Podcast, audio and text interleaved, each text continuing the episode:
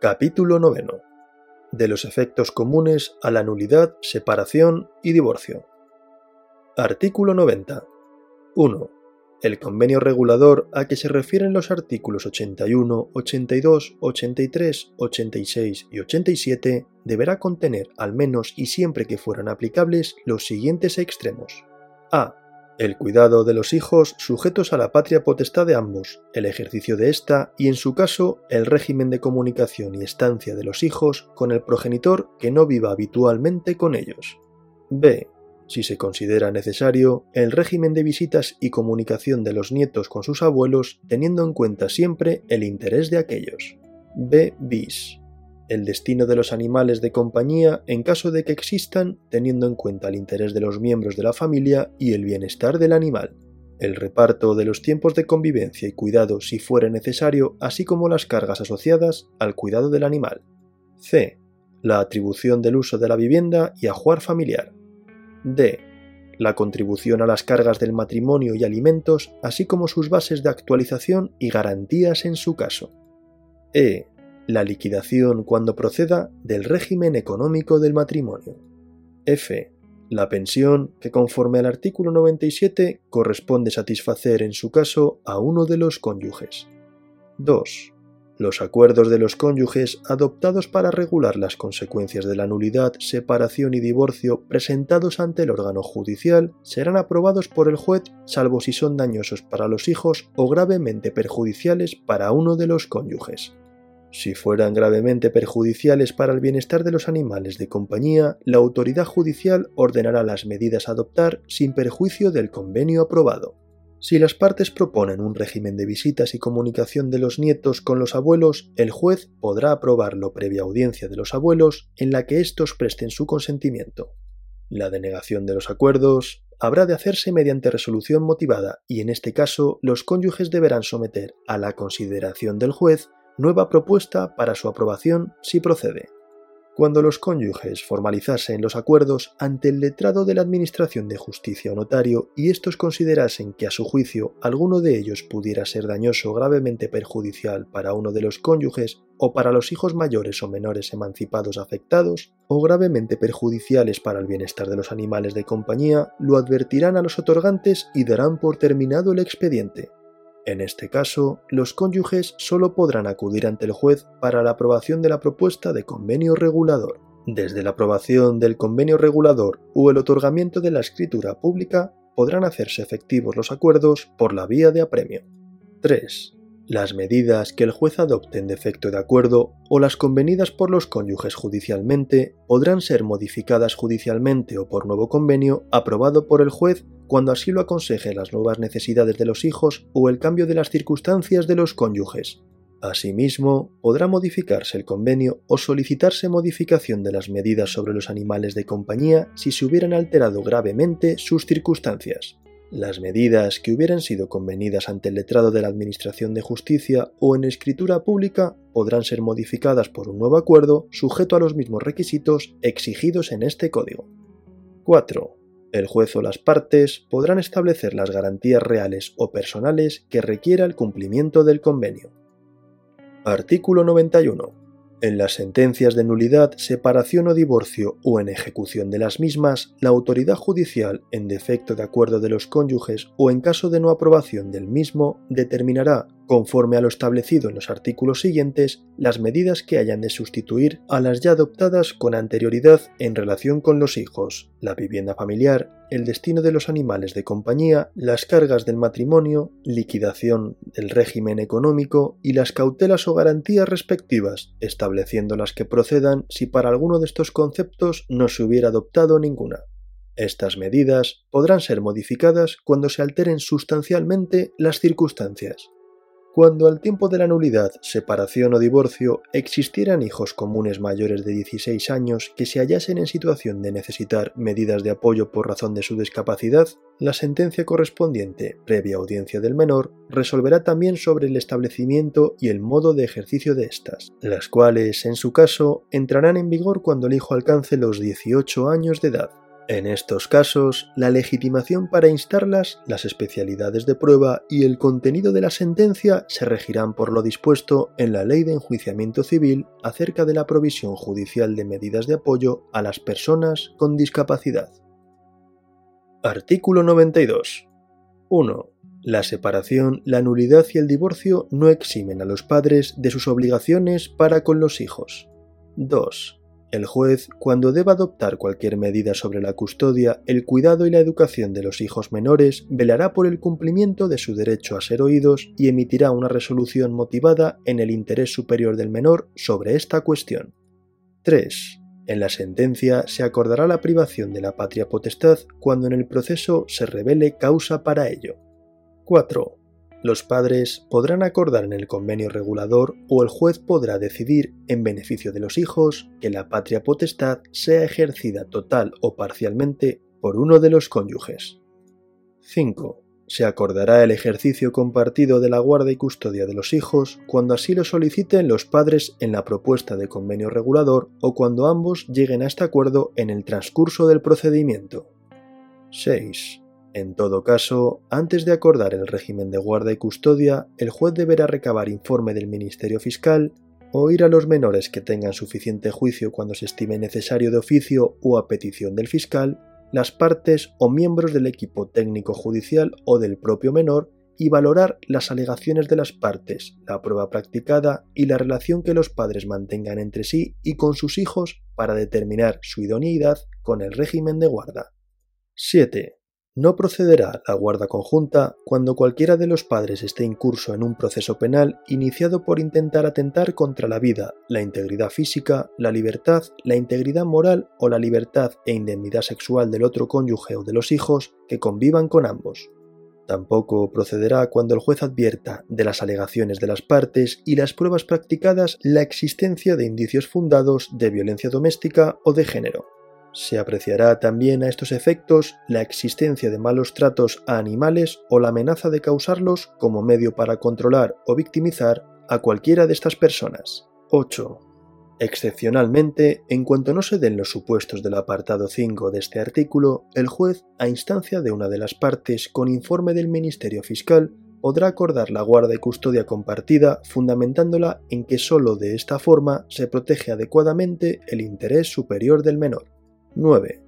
El juez, antes de adoptar alguna de las decisiones a que se refieren los apartados anteriores, de oficio o instancia de parte, del fiscal o miembros del equipo técnico judicial o del propio menor, podrá recabar dictamen de especialistas debidamente cualificados relativo a la idoneidad del modo de ejercicio de la patria potestad y del régimen de custodia de las personas menores de edad para asegurar su interés superior.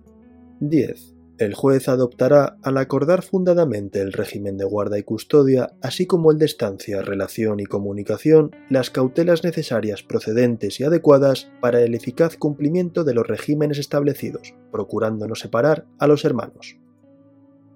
Artículo 93.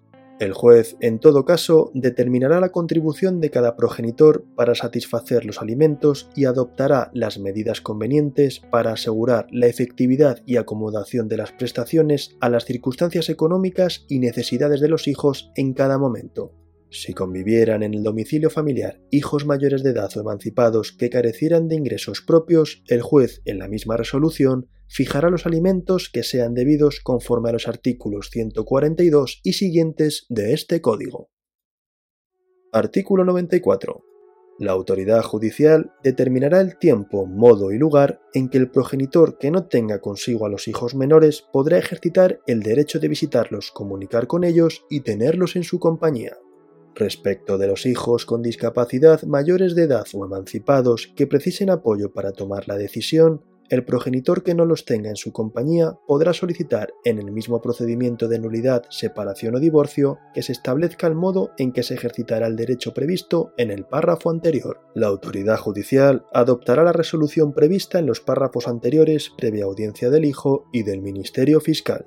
Asimismo, la autoridad judicial podrá limitar o suspender los derechos previstos en los párrafos anteriores si se dieran circunstancias relevantes que así lo aconsejen o se incumplieran grave o reiteradamente los deberes impuestos por la resolución judicial. No procederá el establecimiento de un régimen de visita o estancia y si existiera se suspenderá respecto del progenitor que esté incurso en un proceso penal iniciado por atentar contra la vida, la integridad física, la libertad, la integridad moral o la libertad e indemnidad sexual del otro cónyuge o sus hijos.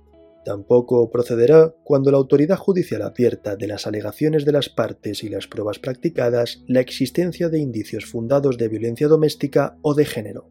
No obstante, la autoridad judicial podrá establecer un régimen de visita, comunicación o estancia en resolución motivada en el interés superior del menor o en la voluntad, deseos y preferencias del mayor con discapacidad necesitado de apoyos y previa evaluación de la situación de la relación paterno-filial. No procederá en ningún caso el establecimiento de un régimen de visitas respecto del progenitor en situación de prisión, provisional o por sentencia firme, acordada en procedimiento penal por los delitos previstos en el párrafo anterior.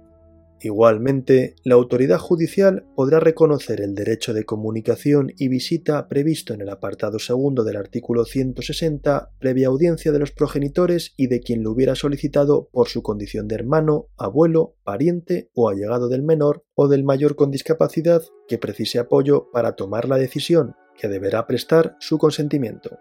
La autoridad judicial resolverá teniendo siempre presente el interés del menor o la voluntad, deseos y preferencias del mayor con discapacidad.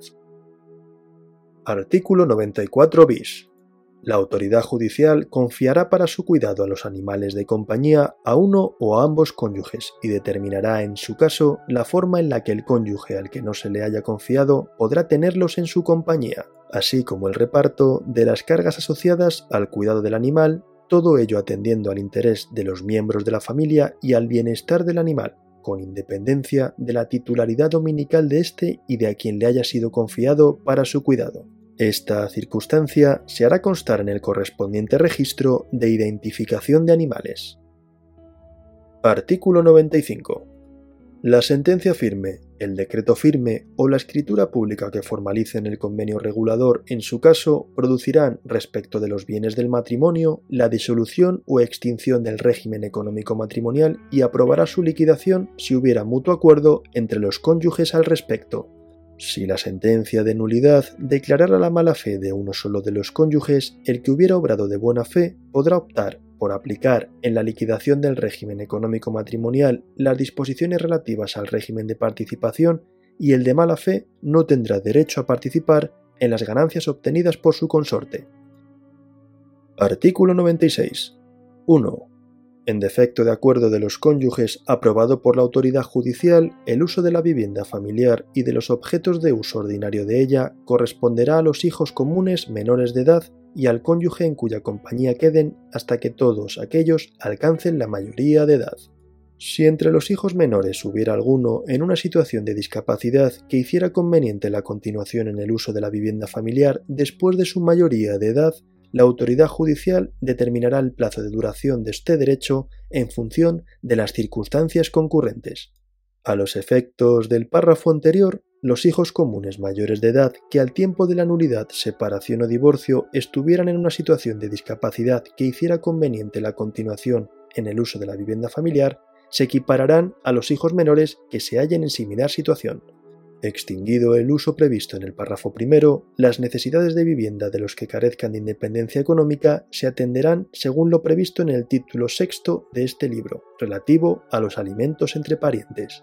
Cuando alguno de los hijos queden en la compañía de uno de los cónyuges y los restantes en la de otro, la autoridad judicial resolverá lo procedente.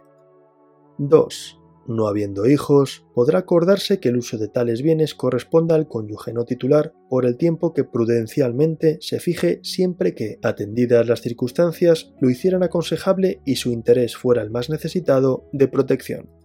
3 para disponer de todo o parte de la vivienda y bienes indicados cuyo uso haya sido atribuido conforme a los párrafos anteriores, se requerirá el consentimiento de ambos cónyuges o, en su defecto, autorización judicial.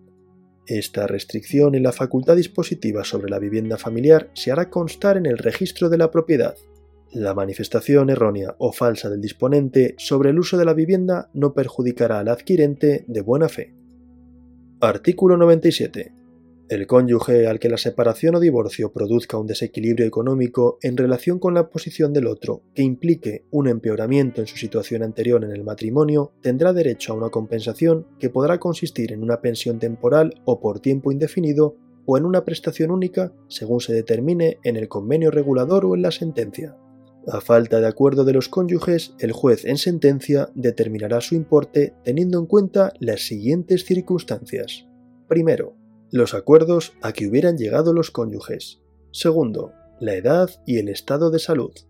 Tercero, la cualificación profesional y las probabilidades de acceso a un empleo. Cuarto, la dedicación pasada y futura a la familia. Quinto, la colaboración con su trabajo en las actividades mercantiles, industriales o profesionales del otro cónyuge.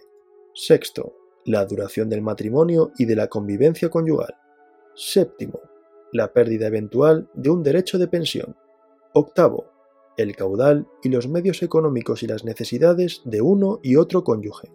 Noveno, cualquier otra circunstancia relevante. En la resolución judicial o en el convenio regulador formalizado ante el secretario judicial o el notario se fijarán la periodicidad, la forma de pago, las bases para actualizar la pensión, la duración o el momento del cese y las garantías para su efectividad. Artículo 98. El cónyuge de buena fe cuyo matrimonio haya sido declarado nulo tendrá derecho a una indemnización si ha existido convivencia conyugal atendidas las circunstancias previstas en el artículo 97. Artículo 99. En cualquier momento podrá convenirse la sustitución de la pensión fijada judicialmente o por convenio regulador, formalizado conforme al artículo 97 por la constitución de una renta vitalicia el usufructo de determinados bienes o la entrega de un capital en bienes o en dinero. Artículo 100. Fijada la pensión y las bases de su actualización en la sentencia de separación o de divorcio, sólo podrá ser modificada por alteraciones en la fortuna de uno u otro cónyuge que así lo aconsejen. La pensión y las bases de actualizaciones fijadas en el convenio regulador formalizado ante el secretario judicial o notario podrán modificarse mediante nuevo convenio sujeto a los mismos requisitos exigidos en este código. Artículo 101. El derecho a la pensión se extingue por el cese de la causa que lo motivó, por contraer el acreedor nuevo matrimonio o por vivir maritalmente con otra persona. El derecho a la pensión no se extingue por el solo hecho de la muerte del deudor. No obstante, los herederos de éste podrán solicitar al juez la reducción o supresión de aquella si el caudal hereditario no pudiera satisfacer las necesidades de la deuda o afectara a sus derechos en la legítima.